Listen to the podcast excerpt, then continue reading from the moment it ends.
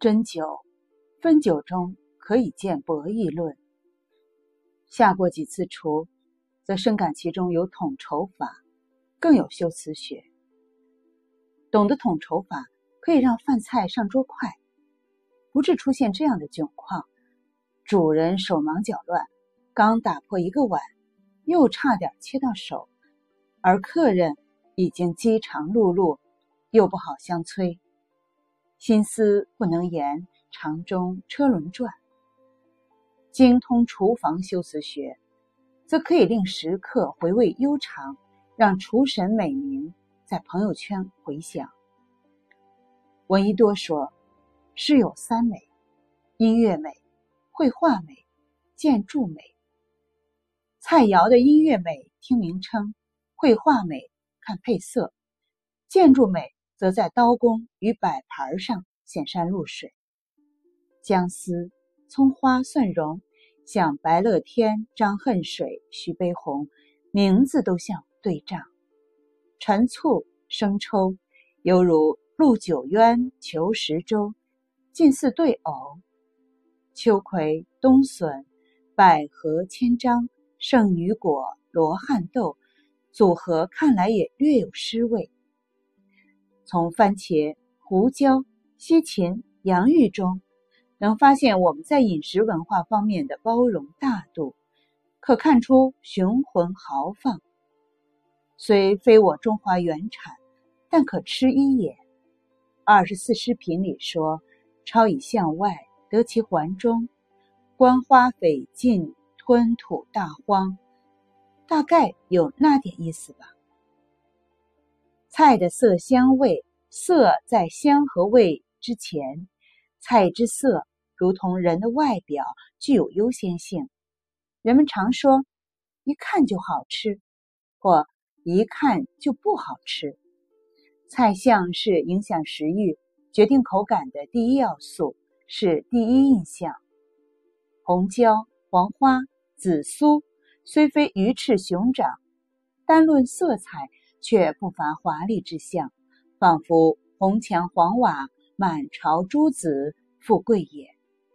一碗高汤，点缀几段清脆的香葱，撒上数片碧绿的香菜，就像喜儿辫子上的红头绳和古龙笔下秦歌刀柄上的红丝巾，更增韵味、长精神，会引来老饕，勾出馋虫。如果菜实在炒得太老，酱油放得太多，变得黑乎乎，无法挽救，总不能给菜敷面膜吧？可以用西瓜、草莓、菠萝摆个水果造型，或放几根玉米棒子，煎几个鸡蛋，艳丽的红色，夺目的黄色，会让整桌菜都发光的。从菜型看。莲藕适合切片，莴笋不妨削丝。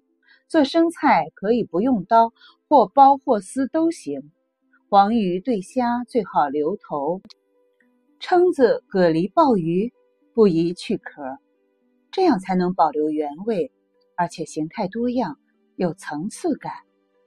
例如藕片就是圆中多孔，仿佛绘画里的留白，雕刻里中的镂空。再炒一点切碎的青椒、红椒盖上去，它们会从藕孔跌落到藕片之间，似掩非掩，遇见不见，宛若苏州园林中的漏花窗，同有借景之妙。假使莲藕也切丝，这样虽然更易熟、更入味，却没有美感了。汉语词汇之丰富，在厨房相关用语中可见一斑。例如小动物，根据动物的不同，我们就有猪仔、牛犊、马驹、羊羔、鱼苗、凤雏各种说法。只是我们一般就叫小猪、小牛、小马、小羊等而已。仅仅是猪，除了豚，还有豕、家、八、雉等各种表达。在厨房里，如果我们不懂炒、炸、六爆。煮煎蒸熬涮烫，等字的精髓，做出的菜肴味道肯定单调。学修辞有专著可读，做菜有菜谱参考，但只读修辞学发繁，修辞学发微，往往很难语出惊人。必须摆脱窠臼，发明自己的句子。照菜谱做菜也没什么趣味。